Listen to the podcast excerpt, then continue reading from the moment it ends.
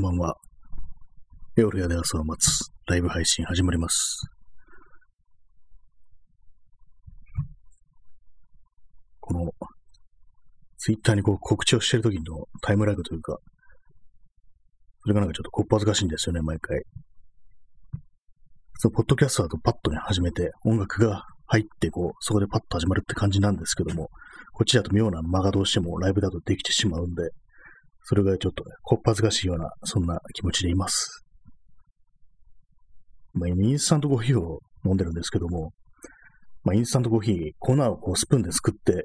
こう、コーヒーカップの中に落として、それをお湯で溶くという作り方をしますよね。で、そのまま、すくったコーヒーの、インスタントコーヒーの粉がこう、ちゃんとね、そのカップの底に落下してなくて、コップの縁にこうくっついてるっていう、そういう状態になるときあるんですけども、今それですね。こう、溶けてない、そのインスタントコーヒーの粉が、こう、コーヒーカップの縁にこびりついてるという感じで、今それに気づいてすごく慣れている、そんなところです。はい、えー、というわけで始まりました。本日も、えー、やります。6月28日、時刻は22時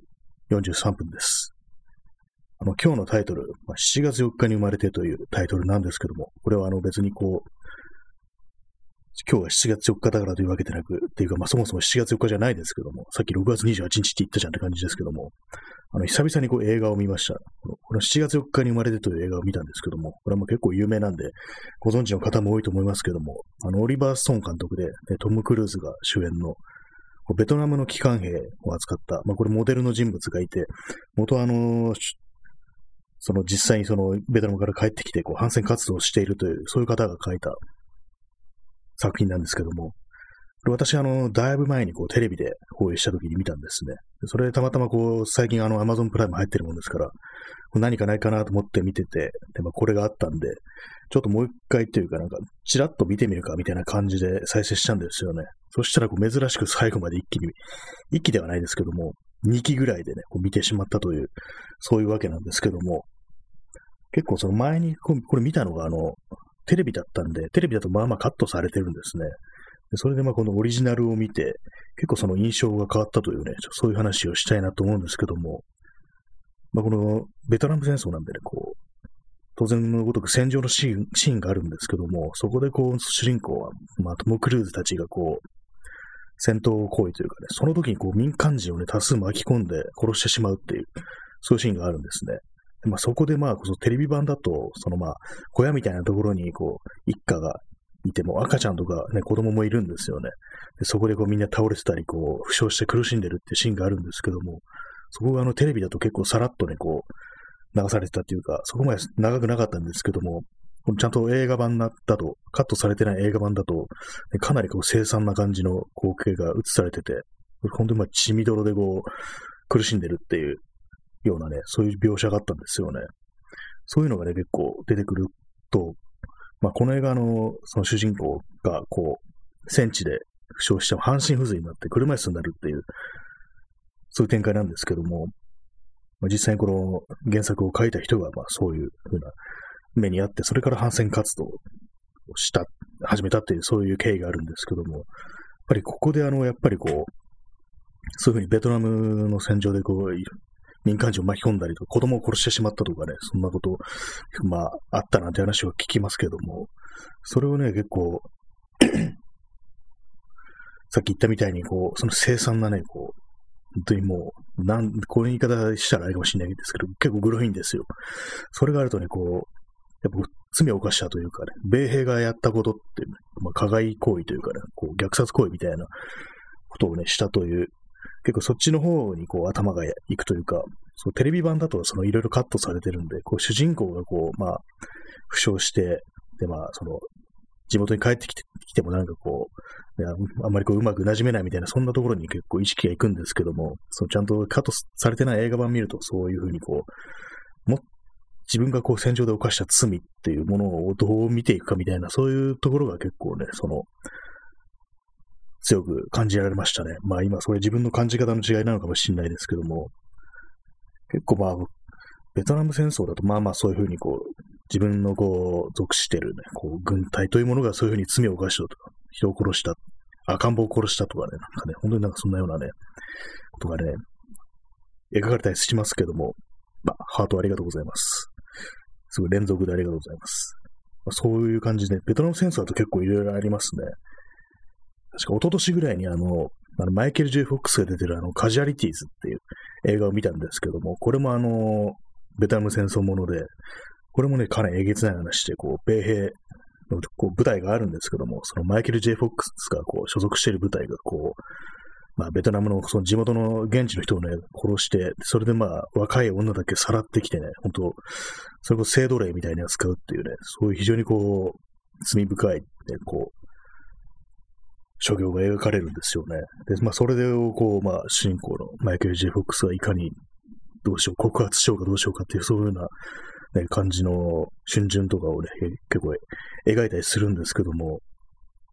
なかなかこう、ベトナム戦争だとまあまあるんですけども、他の戦争、まあ、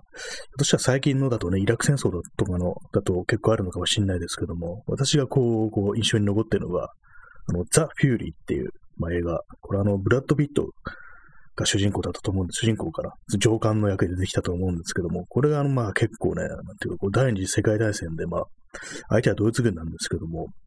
結構ね、これはあの、米兵がレイプするっていうね、そういう描写があるんですよね。こういうのあんまり描かれ、その、第二次大戦においてはあんまりこう描かれてないな、っていうふうに思ったんですけども、これ確かこう映画の、この映画の監督は割となんか若くて、確かなんかこう、アフガンだったかイラクだったかそこ行ってたような気がするんですよね。でそういうふうにまあ戦地を見てる人がこう、そういうところでそう自分の所属してる国、自分の国の軍隊が犯した罪というものを描くっていうのはなかなかこう、あるもんじゃないような印象があるんですけども、結構ね、そうですよね、あの、アクション映画とかね、戦争ものとかで言うと、その、大体まあ米軍ってこう、そういうようなことをやってる描写ってあんまないと思うんですけども、特に第二次大戦においては、まあ、特に古い映画なんかだと本当に、まあ、なんていうかこう、ね、悪の数軸をね、やっつけて終わりみたいな、そんなことも、まあまあね、あるような気がするんですけども、それがなんかこう、すごい卑劣なこう犯罪みたいなのをね、描くって、レイプですからね。しかも本当断れないようなね、ところに追い込んで、まあ要はその、家に、家をなんか接収するみたいなね、まあ本当にそういう感じで、当然断れない状況でね、そう、主人公の若い兵士に無理やりやらせるみたいな、なんかね、そういう描写ですよね。相当えげつない描写なんですけども、そういうのがあったな、というふうに思いました。まあ、この7月4日生まれてっていうのは、ね、ベトナム戦争ですけども、結構俺も自分久々に見たんですけれども、トム・クルーズ若いなと思いましたね、まず。なんかトム・クルーズずっといるなっていうふうに思いますね。昔からいるようななというふうに思うんですけども、今まだでも還暦は行ってないですよね。60は行ってないですよね。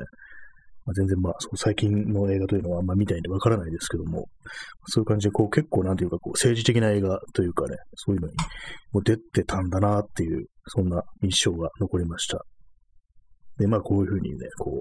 まあ、一度見た映画なんですよね。これまあテレビとはいえ、一度見た映画を再び見るっていう、まあ別にまあ、その前見た時よりまあ気づいたことはあったりするわけなんですけども、なんかこう、そう新しいものが全然見れなくなってるななんていうね、そういうことを思うんですよね。なんか一度見たものなら安心して見れるみたいなね、ちょっとそういうようなところがちょっと自分に出てきてるなって感じで、なんかね、こう新しいものを恐れるようになってるななんていうふうに思います。結構もう、近年の映画とかだと、いろいろなんかいろんなところで評価されてる映画とかを見て、それが自分にあんまこうフィールしなかったとき、なんかすごい嫌な気持ちになるっていうのがね、結構あるんですよね。自分にこの映画わからないのかっていうね、こう、みんながこんなに絶賛してる映画が自分にはわからないのかみたいな、そんなことをね、たまに思う時もあるんですけども、そういうようなね、ところがあるせいで、こう、あんまりこう、新しいのを見てないっていう、そんなところなのかもしれないですね。本当に今、最初全部見る気なかったんですよね。まあ、冒頭なんか10分くらいちょっと見てみるかみたいな感じで、どんなだったかなみたいな感じで見てたんですけども、それがなんかね、こうまあ、2回ぐらいに分けてですけども、最後まで見てしまった。しかもこれ2時間半ぐらいあるんですよ。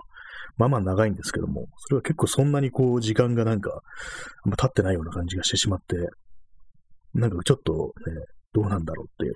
昔の映画だけそんなね、こう、昔の映画だけは見れるんかいっていうね、そんな気がしてしまいましたね。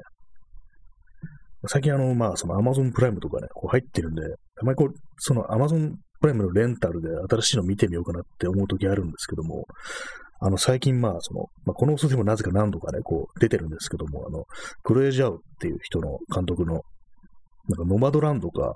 あの、ザ・ライダーってやつ、なんかちょっとどっちか見てみようかなみたいな気分に今なってるんですけども、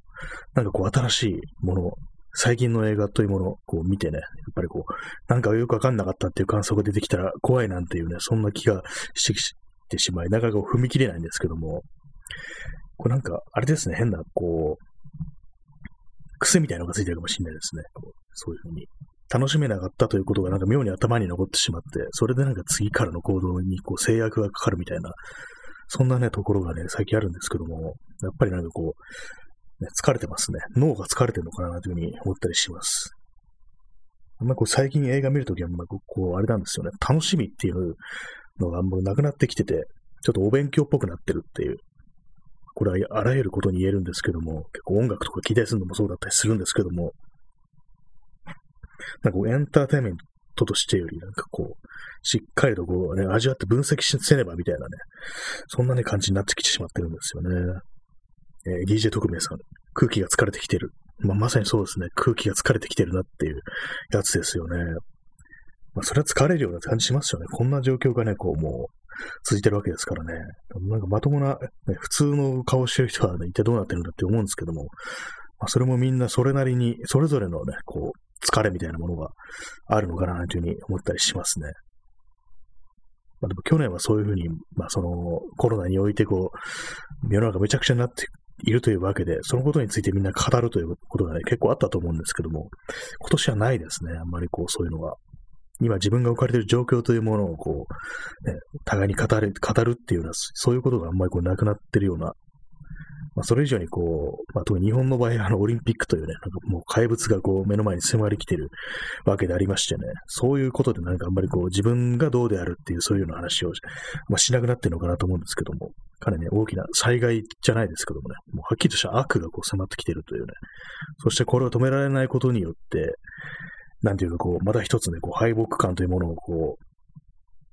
染み込ま、染み、染みついてしまうのかなというふうに思うんですけども、それすごく嫌ですね。とはいえ、まだ始まってないですからね、まだ止めたいですけどもね、まあ、なんとかしたいですけどもね、どうなんですかね、これも。でもその、オリンピックの前にあの東京だとね、その選挙があるっていうことで、その選挙の結果とか見たりして、またさらにバッと入るっていうのがなんか今からね、ちょっと頭に浮かんできてしまってるんですけどもね。もうでも、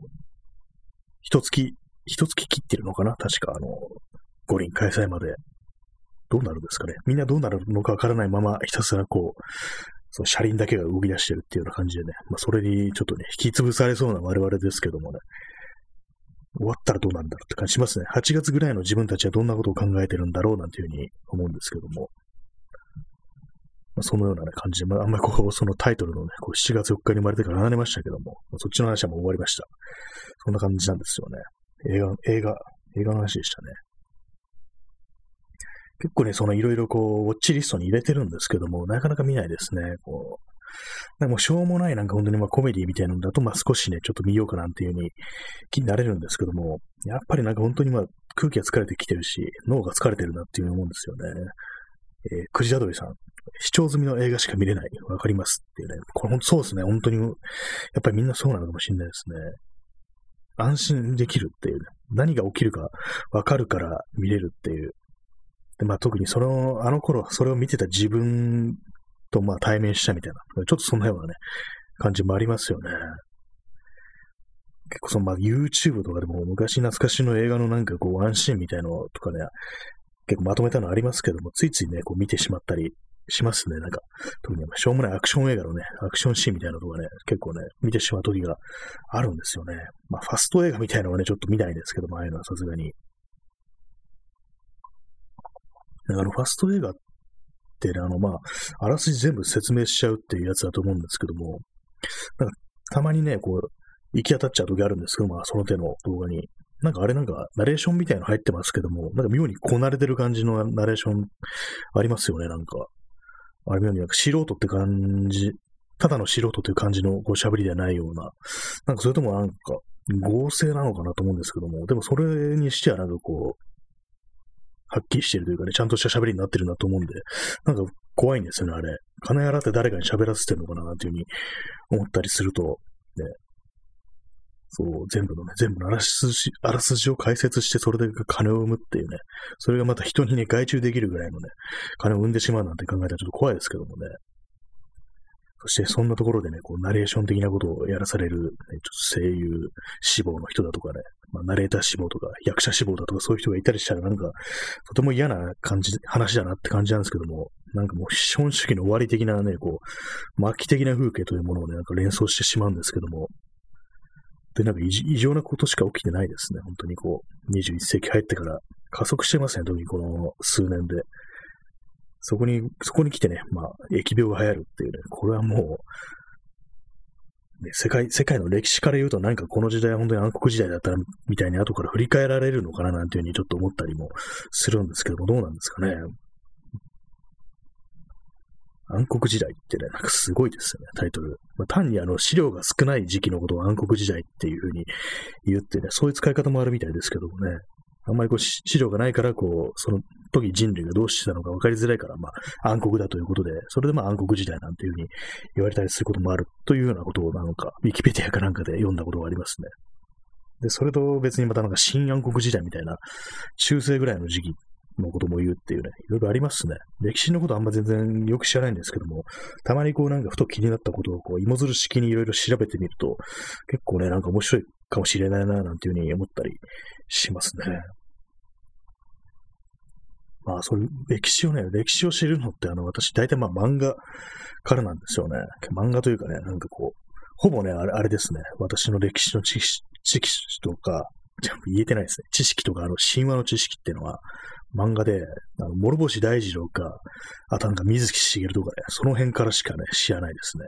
全然こう、そう、ちゃんとしたね、こう、本を読んでなんてことがないんですけども、まあ、近代だったらあれなんですけども、本当大昔のね、そういうものについては全然わからないですね。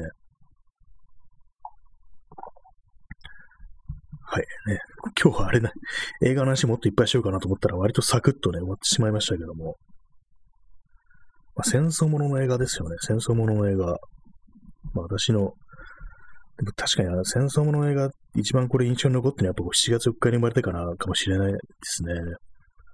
あ、ハートありがとうございます。他にまあ、プラトーンとかね、いろいろありますけど、ベトナム戦争ものだと、たまたまこの間そのプラトーンの、こう、YouTube でね、なんかその、ハイライトだけ見るっていうね、あれだと、まあありますよね、なんかそういうの。そのシーンだけ見てね、その、ウィレム・デフォーがこう、置き去りにされて、こう、あの、一番有名なね、あの、天を仰いで、こう、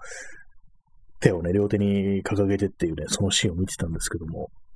割とウィリアム・デフォーってなんかいろんな映画に、いろんなベトナム映画に出てるなって感じで、この7月4日に生まれても出てき出てきてるんですけども、それもやっぱりこう同じような、そのトム・クルーズと同じようにこう、まあ、半身不随になって車椅子でっていう感じで、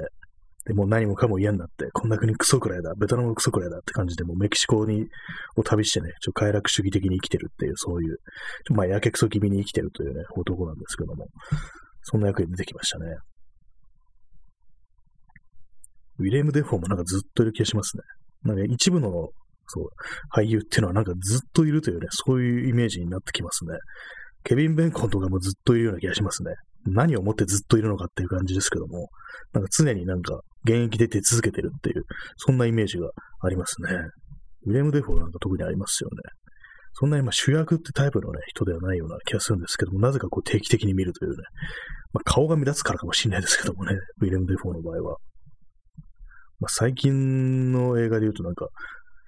フロリダなんとかっていうね、まあ、もう全然覚えてねえじゃないかって感じですけども、しかも見てないしっていう感じでね、思い出しますけどもね。本当まあ最近本当映画見てないですね。見れないですね。で、まあそのちょっと前までね、そう、見てたのは、あの、傷だらけの天使というね、あれでね、ドラマでね。で、またその Amazon プライム再入会して見てみたら、もうあの、見放題じゃなくて有料になってましたね。なので続きは多分見ないと思います。その、傷だらけの天使、見ないと思いますね。考えてみれば、証券もすでになくなってるんですよね。えー、DJ 特命さん、オリバー・ストーンは7月4日に生まれてに対して、フラトーンを監督した時の感性を失ってしまったと、ネガティブに評価されたらしいですね。息より。ああ、そうなんですね。プラトーンの時と感性と違うと。ああ。あまりこう戦場のシーンというものが、描かれてないとかそんな感じなんですかね。米兵同士のね、あれですからね、その、プラトーンってね、結構ね、ひどい、こう、冷酷な、こう、トム・ベレンジャーと、ね、大麻とか吸ってる、こう、ウィレム・デフォーの間にいるチャーリー・シーンっていうね、そんなね、絵面だったと思うんですけどもね。なぜか、なぜか大麻を吸っていたというシーンを覚えてるっていう感じですね。プラトーン見たのかなり前なんですけどもね、結構有名な映画ですけどもね、長いこと見てなかったという感じですね。結構私、あの、有名な映画はね、結構ね、ずーっとなんか寝かすっていう、そういう、こう、傾向にあって、なかなか見ないんですよね。まあ別になんか、今見なくてもいいかみたいな感じになっちゃって、なかなかこう、その名作というものがね、結構頭、後回しになるっていうね、そういうところがある、あるんですけども、結構考えてみると、その映画っていうのを、まあ、世の中にね、ものすごい数あって、で、まあ、そこでまあ、名作と呼ばれてる、クラシックって呼ばれてるものってね、すごい数あると思うんですけども、考えてみればこれ全部見れないんだよなっていうね、生きてる間に。って考えると結構ね、なんか、どうしたらいいんだろうっていうようなことは思いますね。結構最近なんかこう、特にまあ、その、配信とか見てると、自分はこれを見るべきなのかどうなのかっていうことを結構ね、考えがちですね。その、まあ、ちょっといやらしい話ですけどもね、それによって何が自分を変えるのか、何が得られるのかみたいなことも結構その、考えてしまうんですよね。昔はね、そんなこと考えずに、まあ見たいから見るっていう、興味があるから見る、見といた方がいいから見るっていう、そうかまあ簡単な感じでこ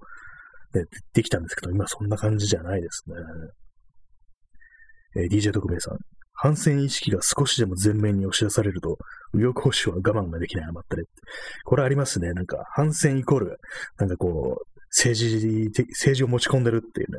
戦争ものに政治を持ち込んでるとかね、言いそうですよね。それおかしいだろって感じですけどもね。戦争に政治が関係なかったら何なんだよっていう感じですからね。まあ、昔のエンターテインメント映画とか、まあ、たまにそんなあるかもしれないですけども、ね、アクション映画としての戦争ものっていう、それだけしかないっていうのはあるかもしれないですけども、でもまあ、このね、こう21世紀の、この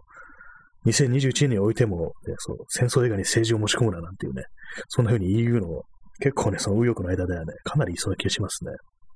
政治映画に戦争を持ち、戦争じゃないや、政治映画に政治を持ち込むなとかね、言いそうですからね。まあ、まあ、すでに選挙に政治を持ち込むなみたいなことをすでに言ってますからね。完全になんかどうかしてるとしかね、ちょっと思えないような空気に支配されてるんですけどもね。インスタントコーヒーを飲みました。反戦ですよね。まあ、反戦、反戦ですよね。基本、なんだかんだ反戦ですよね。戦争反対するだろうっていうね、まあ、そんなことしか思いな思わないですね。はい。なんか、あれですけどね。まあ、そういう、私もそんなに戦争映画とかで見てないんですよね。あんまりこう、結構なんか、昔とかね、結構その残酷なシーンとかね、割に苦手だったんですよね。意外に悪いかもしれないですけども、割とね、こう、そういうホラー映画とかね、グロ、グロっていうんですかね、グロテスクなね、シーンというのが結構苦手だったっていうのは、時期が長くって、だからもう大人になってから割とそういうのね、平気になったっていうタイプなんで、昔はまあ見てなかったんですけども、まあ、そういう感じなんでね、そのあんまりこう戦争映画というものはそこまでたくさんは見てない気がします。まあでもいろいろありえますよね。結構ね、その名作と言われるものはたくさんあると思うんですけども。まあなんか映画の話してますけども、まあ、最近は全然そんな感じ見てないんですよ。結構今いろいろこう、そのウォッチリストに入れてますけども、他に何を入れてたかなっていう感じなんですけども、ちょっと思わず今、自分で確認してみますね、そのウォッチリスト。何を入れてたかな。結構ね、入れてるんですよ。入れてるだけで見ないっていうやつですね。割にあるんですけどもね。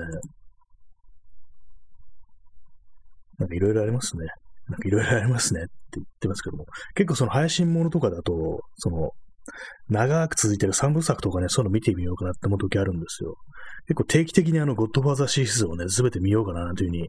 思う時あるんですけども、全然それがなかなか踏み切れないっていう、まあ非常に長いですからね。で、今ね、その Amazon プライムの確認したら、プライムでの配信は6月30日に終了って、そのゴッドファーザーに書いてあって、まあ、絶望してるところですね。これはもう確実に見ないだろうというね、あさってで終わりやんけっていうね、感じなんで、これは見ないなっていうところですね。見ないですね。確実に見ないですね、これは。でもなんかこう見てみると、こう、昔と比べてほんとなんか肩の凝らないものを選びがちになってるな、なんてね、ようなことは思いますね。昔だったらほんとになんかこう、よっぽど見るもんがないから、こんな見てみるかみたいな感じのアクション映画とかが結構入ってたりして、なんか自分はもう、ね、そういうちゃんとしたこう、長い映画を見る気力がないのではみたいなことをね、思ってしまいますね。まあ、トイレさっきはあの、